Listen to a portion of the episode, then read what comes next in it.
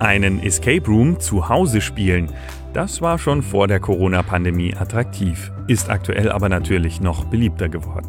Basti und ich haben viele verschiedene Formen ausprobiert und stellen euch heute die drei größten Systeme vor und sagen euch, wo aus unserer Sicht Stärken und Schwächen liegen. Außerdem haben wir für euch viele spannende Details zu den Systemen und deren Entwicklung mit dem Gepäck, denn wir haben mit Interviewpartnern von Exit Games und Unlock gesprochen und dabei erfahrt ihr auch, warum manche Spiele öfter und andere nur einmal verwendbar sind, warum das mit den Testen von neuen Spielen gar nicht so einfach ist und wie sich die unterschiedlichen Systeme alle entwickelt haben. Podcoaster Germany. Gespräche aus dem Attraktionsgeschäft. In Kooperation mit parkerlebnis.de. Escape. Live Games bei Podcoaster. Ziemlich schnell, nachdem die ersten Escape Rooms in Deutschland aufgemacht haben, begann auch die Entwicklung für Varianten, die zu Hause gespielt werden können. Inzwischen gibt es unzählige Spiele mit den unterschiedlichsten Mechaniken. Vom Brettspiel über Apps, bis hin zu Büchern rein analog mit App-Unterstützung und rein digital ist praktisch alles vertreten. Für diese Episode konzentrieren wir uns auf die aus unserer Sicht drei größten Systeme, die alle ein einzigartiges Spielelement auszeichnet.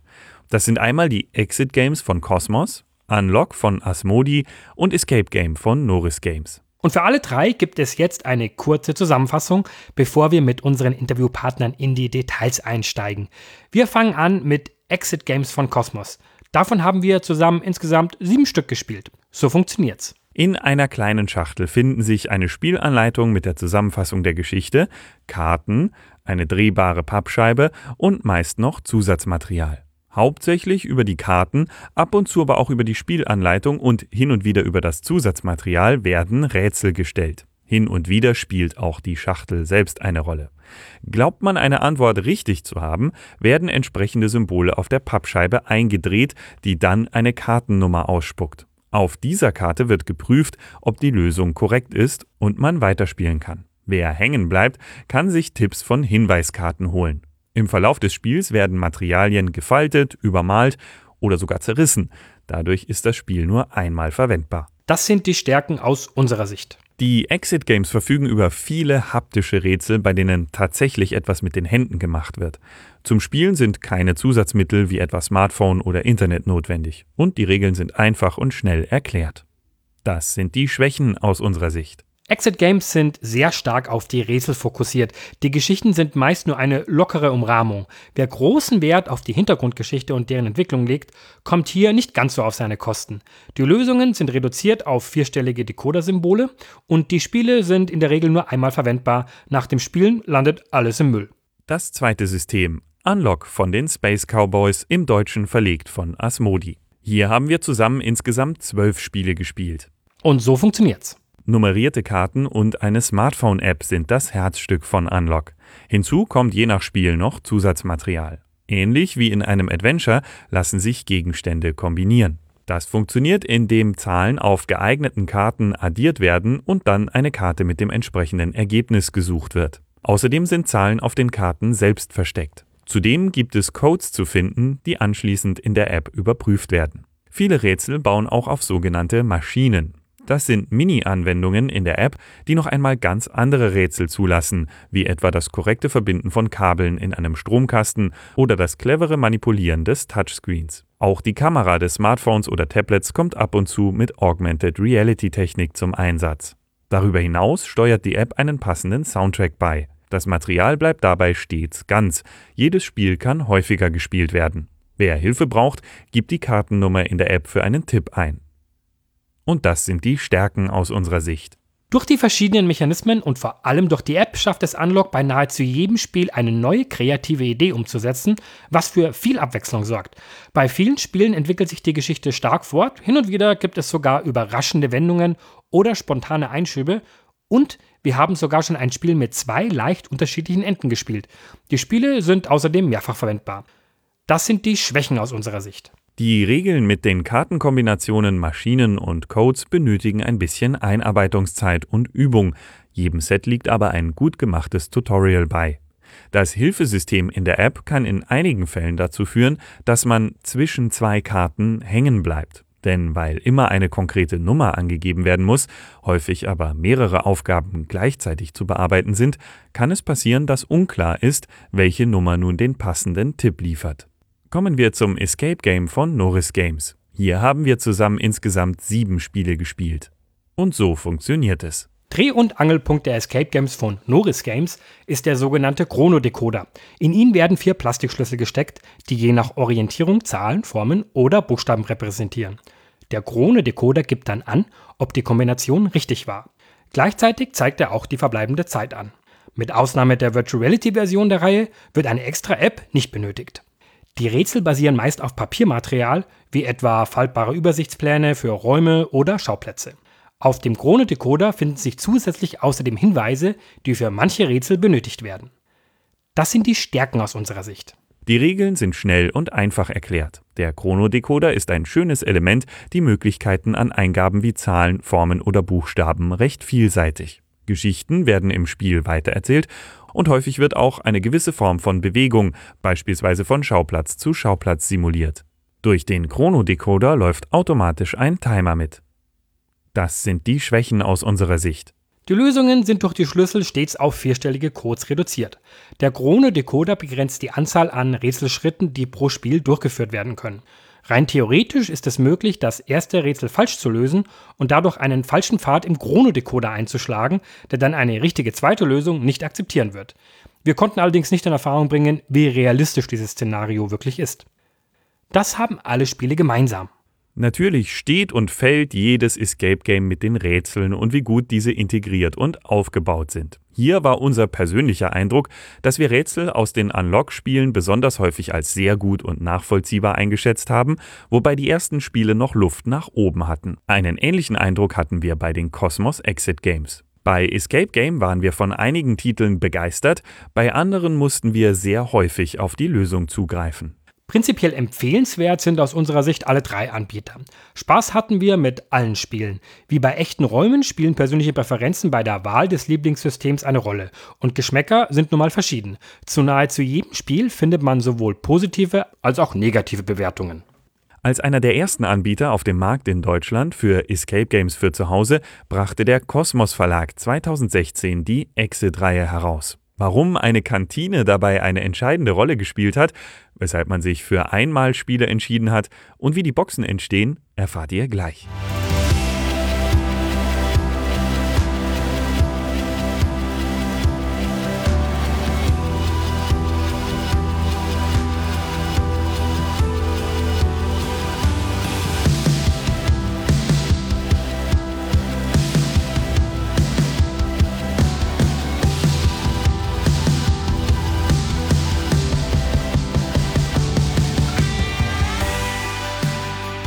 Platz 1 der umsatzstärksten Spielemarken in der Kategorie Familienspiele, 20 Boxen und ein Marktanteil von 83%. Für Cosmos ist die Exit-Reihe ein voller Erfolg. Das Konzept haben Ralf Querfurt und Sandra Tochtermann vor knapp sechs Jahren ausgearbeitet. Ralf Querfurt hat uns im Interview mehr zur Reihe erzählt und als erstes wollten wir wissen, wie es überhaupt zu der Idee kam. Hat er einfach selbst einen Raum gespielt und dann gesagt, das mache ich als Brettspiel? Ja, so ähnlich war es. Ähm, es war im Herbst 2014. Ich habe von einem Raum gehört in Stuttgart, sozusagen der erste in Stuttgart eröffnete Raum. Und einfach nur von der Beschreibung her dachte ich, oh cool, also ohne genaues schon mal erlebt zu haben, dachte ich einfach nur, ja, das ist genau sowas, was ich mal, was ich machen will, mit Freunden ähm, einsperren lassen oder ja, gefühlt eingesperrt werden und diese Rätsel auf Zeitdruck äh, lösen, das klingt wirklich genial. Das ist ja, auch wenn ich aus dem Brettspiel komme, aber alles, was mit Spielen angeht, ist natürlich für mich eine Leidenschaft und entsprechend war das genial, die Idee erstmal. Hab das dann im Verlag äh, beim Mittagessen erwähnt, ob wir das mal vielleicht gemeinsam machen wollen, so als Team-Event. Und dann war wirklich direkt bei dem Mittagessen schon kam schon der erste Ausruf, ohne es jemals gespielt zu haben, Mensch, da könnten wir vielleicht auch Brettspiele dazu machen, wenn das was Cooles ist. Und dann ging es weiter. Wir haben das als Weihnachtsfeier geplant im selben Jahr. Das heißt, so über zehn Leute in zwei verschiedene Räume mit äh, Abendessen noch versehen und dann ja, haben wir es wirklich ausprobiert und dann war halt klar, okay, das ist richtig cool, das lässt sich bestimmt auch super auf ein Brettspiel umsetzen. Zufällig kam noch hinzu, dass wir Inka und Markus auf einem Spielewochenende getroffen haben, also Inka und Markus Brandt, die erzählt haben, dass sie auch demnächst so einen Raum besuchen wollen, also völlig unabhängig von uns. Und dann kam für uns natürlich der Gedanke auf, okay, die, die beiden, die kennen wir, die entwickeln super Spiele, die haben mit dem Thema auch schon jetzt äh, Kontakt gehabt. Das könnten doch genau die richtigen sein, um sie zu fragen, daraus ein Brettspiel zu entwickeln. Und genau das haben wir dann kurz Zeit später gemacht und die beiden haben dann sofort Ja gesagt, ähm, fanden unsere Idee super und hatten Lust drauf und der erste Ansatz, den wir gemacht haben, der war nicht ganz so perfekt, aber dann hatte ich noch die Idee, wir machen es statt in einer großen Box, in einer kleinen Box, komplett analog, mit allen möglichen ähm, an Material, was man auch bearbeiten kann und sind mit dem sozusagen diesem Konzept nochmal reingegangen und dann haben die beiden die verlassene Hütte entwickelt, sozusagen das erste kleine Exit-Spiel. Und dann mal gesehen, cool, das funktioniert super in der Variante, klein, analog, alles gesteuert über die Scheibe, was ein super geniales System ist, ähm, was Markus entwickelt hat. Dekodierscheibe und Karten kombiniert. Und da wollen wir noch zwei weitere Spiele machen und die dann für 2016 ähm, erscheinen lassen. Klang erstmal nach viel Zeit, aber das war es auf keinen Fall. Es war alles sehr eng. Wie sieht die Entwicklung eines Exit-Games genau aus und wer ist da beteiligt? Von der Entwicklung her kann es unterschiedliche Ursprünge haben. Also erstmal das Thema kommt manchmal von Inka und Markus, manchmal kommt es von mir, manchmal kommt es von Kollegen und Kollegen noch aus dem Redaktionskreis. Und wenn das Thema dann gefällt und wir es cool finden, ist auch passend finden zur Marke, passend ähm, zu dem, was wir schon haben im Programm, dass es sich nicht irgendwie wiederholt mit anderen Themen. Dann geht es weiter, dass, da steckt natürlich vor allem Inka und Markus dahinter, dass sie da sozusagen die erste Grundgeschichte mal dafür entwickeln. Manchmal gebe ich da auch Input, ähm, wie die Geschichte ablaufen könnte. Und dann natürlich der Kern, dass die Rätsel entstehen, weil das ist bei unseren Spielen halt wirklich der Fokus vor allem auf möglichst ähm, innovative, coole, unterschiedliche Rätsel. Und da entwickeln äh, Inka und Markus die meisten davon. Also das ist äh, das, was sie ihre Hauptkompetenz. Und aber häufiger bringe ich dann auch Ideen rein für Rätsel oder auch mal Kolleginnen und Kollegen auch. Also so ein größeres Team, die, die daran beteiligt sind. So, so fünf, sechs Leute hier im Haus, die, die im Prinzip redaktionell damit zu tun haben. Und hauptverantwortlich sind es halt dann Inka, Markus und ich. Den ersten Prototyp, das macht vor allem Inka die, die das Ganze am Rechner erstmal erstellt, ähm, grafisch und dann den ersten Prototyp fertig bastelt, alles ausdruckt, schneidet, die Schachtel beklebt und alles. Und damit gehen dann die beiden vor allem erstmal zu, zu Testgruppen, die bei Ihnen in Gummersbach um die Ecke sind und machen erstmal die ersten Tests oder auch mit ihren Kindern. Die sind eigentlich immer die allerersten Exit-Tester für jede neue Box und erleben dann, was gut funktioniert, was noch nicht so gut funktioniert, wo man nochmal was verändern muss, wo es zu einfach, zu schwierig ist, wo eine Formulierung zu ungenau ist, äh, wo ein Material vielleicht noch nicht so gut funktioniert, wo man auch mal feststellt, okay, das Rätsel war von der Idee eigentlich ganz cool, aber in der Umsetzung kommt es dann doch nicht so gut an, müssen wir nochmal austauschen. Und das sind dann wirklich etliche Prozessschritte, dass ein Spiel vom ersten Prototyp zum finalen Prototyp äh, fertig wird. Und das ist das Besondere halt, dass man halt immer wieder eine neue Runde braucht, weil zweimal die gleiche Runde es spielen lassen, funktioniert halt nicht. Alle kennen schon die Rätsel. Das heißt, wir haben sehr viel Verschleiß, was, äh, was die Teste angeht. Und wir müssen natürlich auch die, die Prototypen wieder immer wieder neu basteln. Und das machen dann Inka und Markus in Gummersbach ähm, mit ihren Testgruppen. Wir haben hier in Stuttgart im Redaktionsteam mit unseren Testgruppen eben das gleiche auch.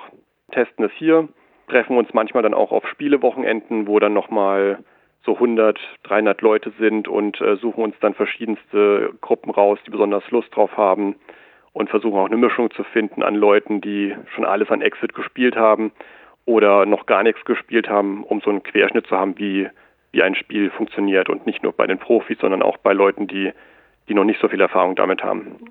Mhm. Und das braucht Zeit, das braucht viele, viele Runden viel basteln, viel äh, diskutieren, wo man nochmal was verändert, wo man nochmal was optimiert, ob es leichter werden soll oder an der einen Stelle ein bisschen kniffliger, damit es noch spannender ist. Und das ist dann echt so ein Prozess vor und zurück, ähm, der über ein paar Monate geht. Und erst dann kann ich im Prinzip äh, richtig redaktionell anfangen, mit einem Illustrator das dann in, in noch schön gestaltet zu machen und auch mit der mit dem Einkauf, mit der Entwicklung das Material wirklich zu finalisieren, was dann auch wirklich geht. Ja. Die spannende Frage bei allen Escape Games ist ja, wie balanciert man den Schwierigkeitsgrad? Kann man überhaupt sagen, ein Rätsel ist schwierig oder leicht oder ist das immer von der Person abhängig, die davor sitzt? Wir haben jetzt auch inzwischen ja Erfahrung, ein Gefühl für, für den Schwierigkeitsgrad und äh, so ein bisschen kann man das justieren auch mit der Art der Hinweise, wie man ein Rätsel verpackt und den Leuten präsentiert. Und da kann man immer noch justieren. Aber wir, wir stellen halt immer wieder auch fest, dass wenn wir dasselbe Rätsel mit den verschiedensten Runden spielen, dann ist bei der einen Runde kommt das dann, zack, innerhalb von einer Minute ist die Lösung da und bei einer anderen Gruppe ist es genau das Rätsel, wo die zehn Minuten dranhängen und einfach nicht drauf kommen. Das äh, ist leider eine sehr individuelle Sache und entsprechend ist der Schwierigkeitsgrad eine Orientierungshilfe und ein Querschnitt aus den Dingen, wie wir die, das Spiel sozusagen konzipiert haben und auch bei den Tests äh, erlebt haben, dass es auch ungefähr reinpasst in den Schwierigkeitsgrad. Aber es kann dann halt in Einzelfällen bei den Gruppen zu Hause, wenn man sich eine Exitbox kauft, halt nochmal ein bisschen anders ausfallen. Im Schnitt treffen wir das wirklich sehr gut, aber es gibt bei jedem Spiel, wenn man sich äh, Rezensionen durchliest, gibt es dann eine, eine Stimme, die sagt, ja, war viel zu einfach und äh, war gar kein fortgeschrittenes Spiel und hätte echt schwieriger sein können. Und dann kommt direkt danach im Prinzip eine nächste Rezension, ja, das war viel zu schwierig, ähm, geht gar nicht und ähm, das ist, das lässt sich leider nicht komplett äh, streamline für, für alle Menschen gleich.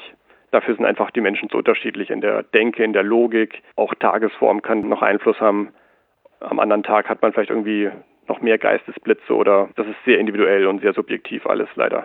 Also sagt auch der Macher offiziell, es ist keine Schande, in die Lösungskarte zu gucken? Nein, das ist äh, tatsächlich. Also wer diese Angabe mit dem Wertungssystem unter 60 Minuten äh, keine Hilfe genommen, das ist natürlich zehn Sterne und perfekt, aber das schaffen natürlich relativ wenige Gruppen und das ist auch völlig normal so. Und genauso ist es ja auch bei, beim Vorbild der, der echten Exit-Räume. Die allerwenigsten Gruppen schaffen das in einer knappen Zeit äh, mit, äh, keine Ahnung, 40 Minuten ohne Hilfe. Das das muss auch gar nicht so sein. Und wir bedenken auch, wir wollen mit der Wertung natürlich den Leuten eine Orientierung geben, dass sie sich ein bisschen einordnen können, ähm, wenn sie halt sehr ambitioniert spielen und da auch eine Wertung haben möchten. Aber wir wissen auch von ganz vielen Gruppen, die, die gar nicht drauf gucken und einfach so drauf losspielen, denen ist egal, wie, lange sie brauchen. Und auch beim Hilfe nehmen gibt es Gruppen, die ganz klar sagen, nee, egal wie lange wir brauchen, wir schauen auf keinen Fall in die Hilfe. Und andere Gruppen, die dann nach fünf oder zehn Minuten, wenn sie an einem Rätsel hängen,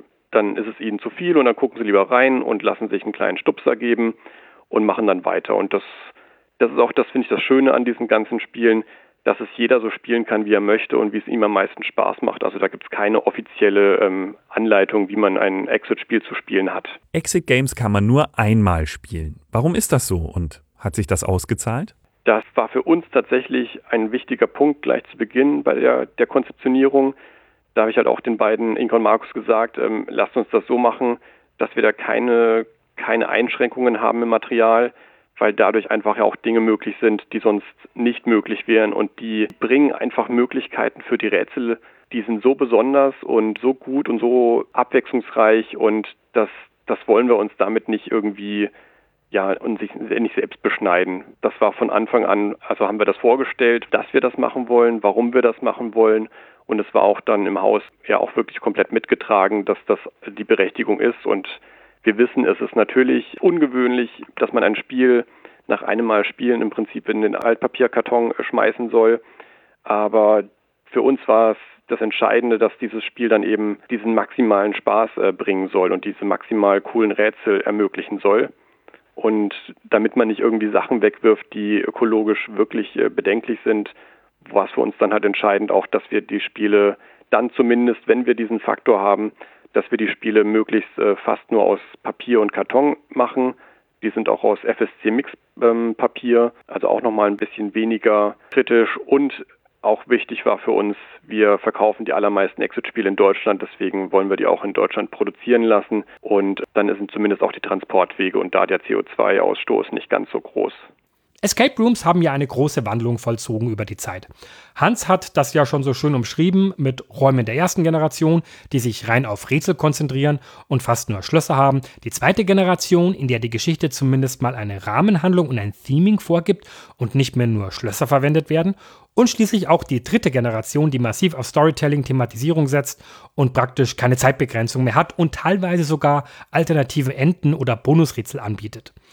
Hat das Ralf Querfurt auch so nachvollzogen und gibt es auch eine ähnliche Entwicklung bei Exit? Also ich habe jetzt ja auch so um die 100 Räume gespielt und wirklich alles querbeet an Generationen und auch an Qualität und ähm, ja, was da reingesteckt wurde und Besonderheiten. Und das hilft ja mir auch und auch Inka und Markus da, da zu sehen, was, was die echten Räume sozusagen machen und wie sie sich verändern. Und entsprechend versuchen wir solche Dinge natürlich auch in die Exit-Spiele mit einfließen zu lassen sehen halt bei der Exit-Reihe trotzdem, der, der Fokus ist auf die Rätsel gesetzt. Und wir haben auch mal ab und zu Spiele, wo, ähm, wo ein bisschen mehr Story drin ist. Story bedeutet natürlich auch mehr Text. Und dann vermehren sich aber auch die Stimmen, die dann sagen, ach, ich will gar nicht so viel lesen während, äh, während des Spiels. Das heißt, wenn man der einen Zielgruppe es ein bisschen passender macht, dann ist eine andere Zielgruppe wieder ein bisschen enttäuschter. Und da versuchen wir eine, eine gute Mischung zu finden. Und das versuchen wir jetzt zu erreichen, indem wir die Story also etwas mehr Fokus drauf zu legen als am Anfang. Da war es tatsächlich Setting und wir wollen da einfach nur raus. Irgendjemand hat uns eingesperrt und inzwischen stricken wir da schon eine Hintergrundhandlung noch mit dazu, wo ab und zu mal dann auch noch so ein bisschen eine Überraschung während des Spiels auftaucht und einen Plot-Twist aber der ist nicht so das Entscheidende. Das sind immer noch die Rätsel, die den Fokus im Spiel haben. Und der reine Story-Fokus, das sehen wir halt eher bei Adventure Games, wo die Geschichte ganz im Vordergrund steht und ein, ein Rätsel oder ab und zu Rätsel noch mit integriert sind. Aber das geht dann halt tatsächlich eher in die, in die PC-Adventure-Richtung und ähm, weg von dem Escape Room. Mhm. Aber dass beide Ausprägungen da sind, für beide Ausprägungen ähm, die eine Zielgruppe da ist und dass viele, also ich selbst auch, ähm, beides cool finde. Das sehen wir auf jeden Fall. Und dass man alle bedienen sollte und dass es sich lohnt. Und wie ist es bei Ralf Querfurt? Spielt er selbst lieber die Brettspielversion oder einen echten Raum? Ich mache beides super gerne, aber tatsächlich ein mega guter Raum, Generation 3, 4 oder so, ähm, das ist natürlich schon für mich nochmal ein anderes Erlebnis ähm, und nochmal das, was, was ich nochmal cooler finde. Also da gibt's, habe ich ein paar Sachen gespielt, ähm, europaweit auch schon, die, die mich so begeistert haben, weil man da noch, noch so viel machen kann mit Sound, mit Lichteffekten und allem Möglichen. Man ist halt dann wirklich in einem Film oder in, einer, in einem Abenteuer direkt mit drin. Das schaffen die Brettspiele nicht ganz, aber ich denke, wir sind ein guter Ersatz für, fürs Wochenende, wenn man sich nicht jedes Wochenende leisten kann. Herzlichen Dank an Ralf Querfurt von Cosmos. Und gleich schauen wir uns Unlock von den Space Cowboys näher an.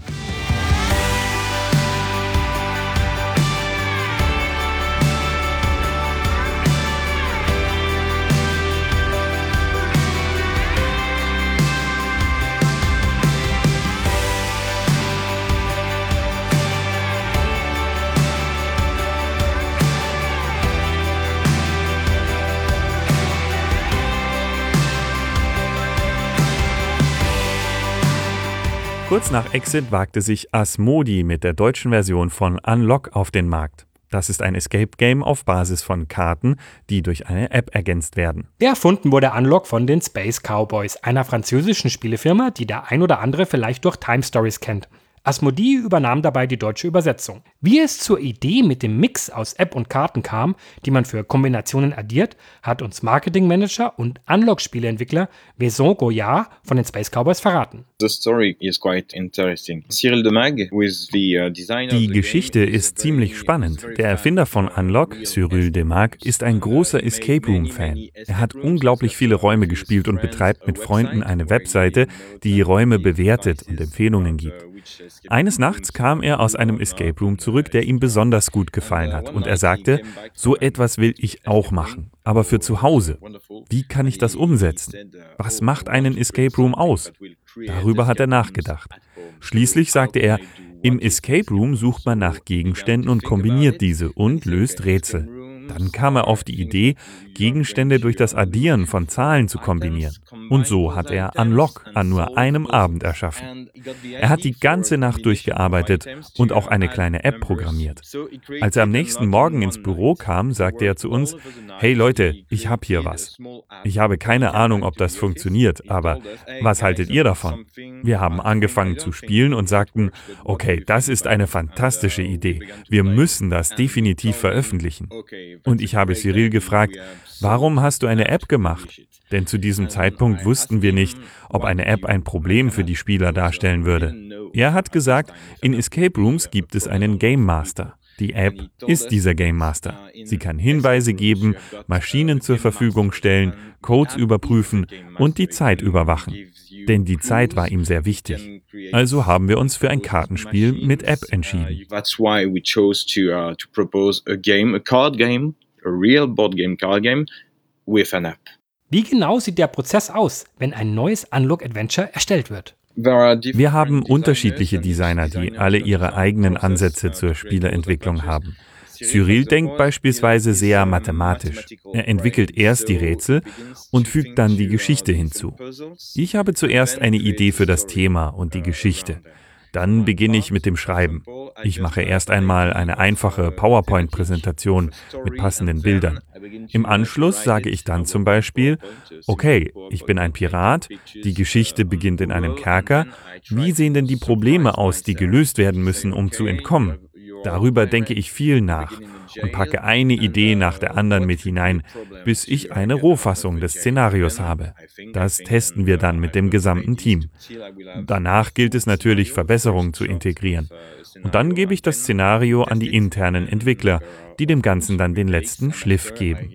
Give it to uh, the internal developers that uh, are going to uh, polish everything. Nach über zehn Spielen ist uns aufgefallen, dass so gut wie jedes Mal eine neue kreative Idee verwendet wird, sei es mit der App oder mit den Karten. Da haben wir uns natürlich gefragt, ob es eine Art Pool für Ideen gibt, was man noch anstellen könnte und ob sich die Autoren absprechen, um keinen Mechanismus doppelt zu haben.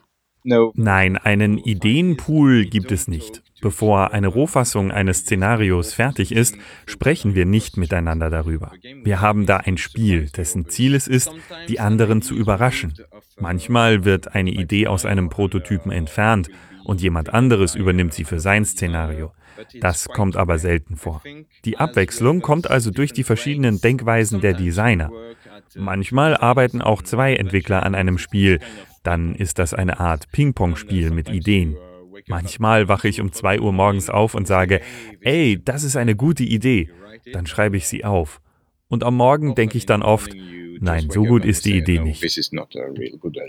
Unlock-Spiele können beliebig oft gespielt und daher problemlos weitergegeben oder weiterverkauft werden.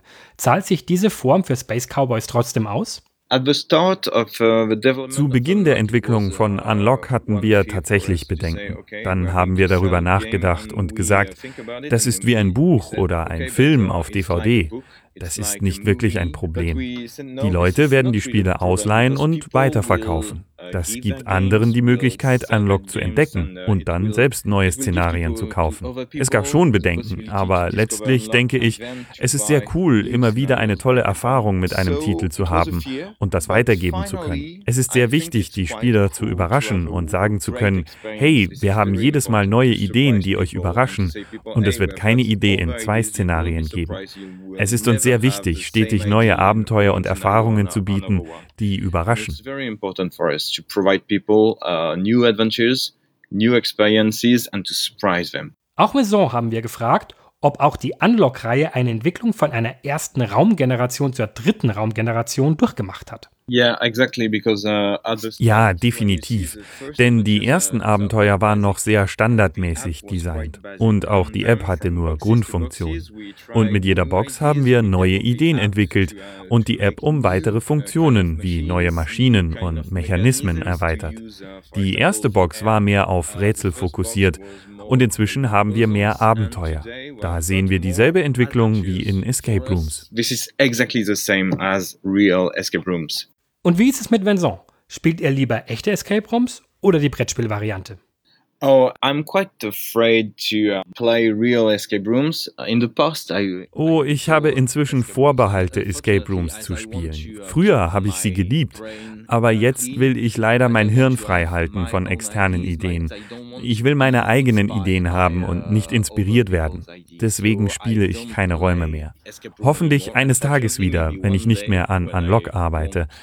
Für mich ist das ein großer Unterschied. Wenn ich etwas sehr Aktives, Sportliches haben und Objekte tatsächlich berühren will und Türen öffnen möchte, dann spiele ich einen Escape Room. Wenn ich einfach nur Zeit mit meinen Freunden verbringen will und dabei ein Escape Room-Gefühl in meinem Wohnzimmer haben möchte, spiele ich Unlock.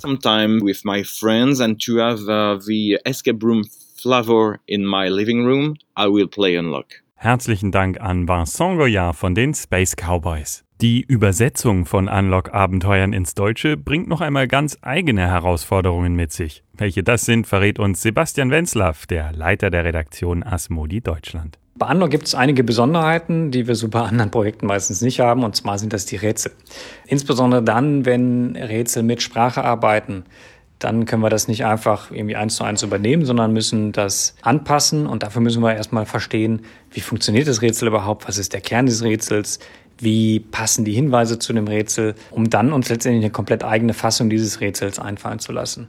Nehmen wir mal als Beispiel, wir sind in einem Herrenhaus unterwegs, äh, finden einen alten Brief, der handgeschrieben auf dieser Karte abgebildet ist, die wir dann da als Spieler und Spielerinnen in den Händen halten. Und das Rätsel ist, sagen wir, dass äh, der Anfangsbuchstabe jeder Zeile ein Zahlenwort ergibt. Im Französischen würde dann trois draus kommen äh, für drei, im Englischen three, beides mit fünf Buchstaben, wie praktisch. Im Deutschen die drei, naja, da sind wir nur bei vier Buchstaben. Das heißt, wir hätten nur vier Textzeilen. Jetzt müssen wir natürlich überlegen, hm, wie kriegen wir einen coolen atmosphärischen Text hin, der ungefähr dem entspricht, was das Original sagt, in dem Fall Französisch, aber nur mit vier Zeilen und auch noch so, dass jeder Anfangsbuchstabe schon vorgegeben ist, jeder Zeile. Dann fängt natürlich das kreative Nachdenken an, um da eine deutsche Fassung zu finden, die mindestens so gut ist wie das Original. Das zieht sich dann durch verschiedene Sachen durch. Äh, manchmal auch Piktogramme oder Bilder, die es zu erkennen gilt, ähm, die natürlich immer für ein Wort stehen was dann im Französischen und Englischen anders ist als im Deutschen. Relativ viel Grafikarbeit, wenn es darum geht, Grafiken zu verändern, damit sie eben dann einem deutschen Wort entsprechen und so weiter und so weiter. Also ihr könnt euch sicher sein, wenn ihr irgendwo bei Unlock deutschen Text seht, abgesehen von den normalen Kartentexten, dann ähm, ist da eine Menge Gehirnschmalz reingeflossen, um halt äh, das bestmögliche Rätsel dann äh, für euch zu liefern. Der Ablauf ist deswegen auch sehr besonders. Das heißt, wir testen immer zuerst die äh, englischen Fälle gucken uns dann noch die französische Originalausgabe an, um sicherzustellen, dass da alles passt. Dann geht es halt bei uns in die interne Bearbeitung, Übersetzung, Anpassung. Und dann machen wir einen deutschen Playtest mit Leuten, die nicht an der Bearbeitung ähm, beteiligt waren um sicherzustellen, dass wir die Schwierigkeit richtig getroffen haben, dass die Stimmung passt, dass das Rätsel einfach gut ist und Spaß macht. Aus so einem Playtest nehmen wir dann natürlich noch eine Menge mit, das wir dann wieder einarbeiten, um dann letztendlich einen hoffentlich sehr atmosphärischen, stimmigen Fall für euch zu Hause gemacht zu haben, mit dem ihr dann eine Menge Spaß haben werdet. Wir haben auch bei Norris Games zur Reihe Escape Game angefragt, aber leider keine Antwort bekommen. Vielleicht können wir hier in Zukunft noch ein Interview nachreichen. Wenn Live-Games gerade für euch schwierig sind oder es auch einfach mal zu Hause sein soll, dann sind die Brettspiel-Games eine wirklich gute Alternative. Wie sind eure Erfahrungen mit den Systemen? Habt ihr eins, von dem ihr meint, dass wir es uns näher anschauen sollten? Wir freuen uns wie immer auf eure Kommentare. Und jetzt seid ihr dran. Schreibt uns, was ihr zu dem Thema denkt. Hinterlasst einen Kommentar auf pod.coaster.de oder parkerlebnis.de oder schreibt uns eine Mail an post.coaster.de. Um keine Folge zu verpassen, abonniert den Podcoaster auf einer Plattform eurer Wahl. Und ihr könnt unsere Arbeit ganz einfach unterstützen, teilt und bewertet unseren Podcast. Der Podcoaster wird produziert von Sebastian Grünwald und Hans Pieper. Kooperationspartner ist parkerlebnis.de. Weitere Informationen auf pod.coaster.de und auf parkerlebnis.de/podcoaster. Wir hören uns.